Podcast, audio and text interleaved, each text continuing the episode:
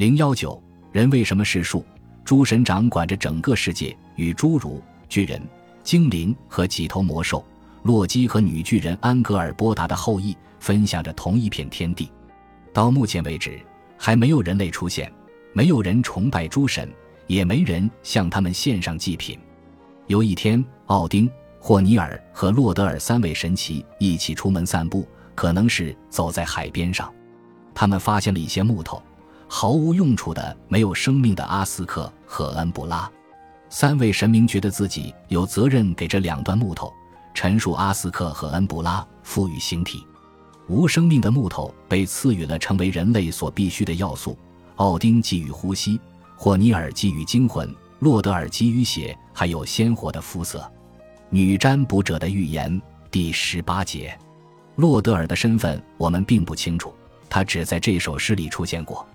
斯诺里详细的描述了三位神明慷慨大方赐给原始人类的礼赠，却没有提到造物者的姓名，只以布尔的子孙一语带过。第一位给了他们呼吸和生命，第二位赋予他们智慧与运动能力，第三位让他们有了面容、言语、听觉和视觉。他们还获得了姓名和衣物。古鲁非被骗第二十三章，洛德尔有时被认为是洛基。主要是因为他们姓名相似，霍尼尔被当作人质和华纳神族做了交换，但关于他的内容，我们就只知道这些了。如此来历不明的神明，居然能参与创造第一批人类，或许会令人感到惊讶。但这几位神明似乎都属于第一代神明，因此，就像奥林匹斯诸神之前的希腊神奇一样，他们的个性特征可能会随着时间被人遗忘。另外，现存的北欧神话也并不怎么关注人类，就算索尔有一对人类侍从，神明还是很少和人类打交道。只有奥丁会频频接触最优秀的人类英雄，只为用英灵战士充实瓦尔哈拉，在诸神的黄昏之时和神明并肩作战。他出现在他们面前，给出建议，提出警告，最终在最后一战中背弃他们。身为智慧的守护神。奥丁也会在人类之中游历，获取各种各样的知识，这些知识都收集在高人的箴言之中。在这首诗里，奥丁独自在人类世界旅行，学到了种种真理：有益益处良多，饮食需要适度等。在旅途中，他喜欢乔装私访，这使他在晚近的基督教故事中变成了一个引诱者。他改头换面，接近虔诚的挪威国王。想要欺骗他们，做出与基督信仰不符的举动。复活节之前，奥拉夫一世驾临挪威北部的一座宫殿，宫殿中出现了一个神秘的陌生人，给他讲述旧日英雄和国王的故事，一直讲到很晚。主教建议国王及时就寝，但国王还想多听一些。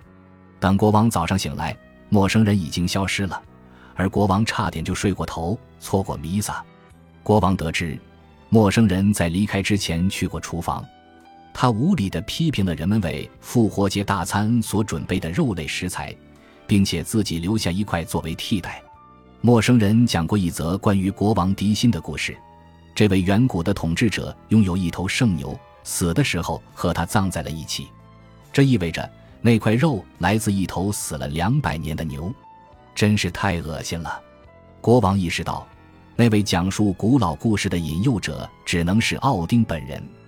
奥丁想要引导他偏离正轨，又使他敬慕一交过去的人杰，并试图让他错过弥撒。人们并未忘记自己原本是由树木塑造而来。这种比喻性的认知造就了许多吟唱诗歌比喻复合词。人类总是被比作武器之树或战争之树，以及各种变体。女武神西格德里弗在提到英雄西格尔德的时候，就称他为战争的苹果树。这个比喻十分贴切。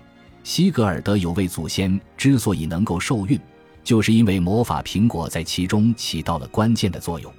身为一位年轻的王子，杀死国王兄弟的海尔吉被称为一棵得天独厚的榆树。女性也会被比作树金枝或酒水之干。意思是指他们能够提供美味佳肴，在吟唱诗歌中，指代女性的比喻复合词还有海洋之火中最重要的白桦或葡萄酒橡树等等。女武神布伦希尔德被称为戴项链的树。在英雄诗歌中，西格尔德的妻子古德路恩创造性地运用了这一比喻，生动地描绘了丈夫被谋杀后自己的悲苦。我卑微如一片叶子，置身于月桂柳林之间，因为我的王子已经死去。在他的后半生，他又为了失去亲人而哀叹。我穷穷竭力如林中岑树，亲属凋零如杉树的枝桠。我的幸福被剥夺而去，就像树木失去叶子。在一个温暖的日子里，遭遇了折枝腊手。《哈姆迪尔之歌》第五节。尽管树木不能移动，但它们笔直强健。春华秋实，年复一年。它们寿命漫长，但终将毁于疾病、战火或伐木人的刀斧。用树来比喻人，真是再合适不过。树象征着人类的理想状态：美丽、高贵、强大和忍耐。人类也可以被看作来自世界之树的小小枝条，是尤克特拉希尔生发的陈树幼苗。这一事实让神话之中和树相关的概念互相联系了起来。伟大的世界之树像我们一样受到时间和死亡的威胁，然而它依然伸展枝干，荫蔽着诸神和人类。而那些幼嫩的树木，如上文中古德路恩，就会枝断叶折，最终枯朽。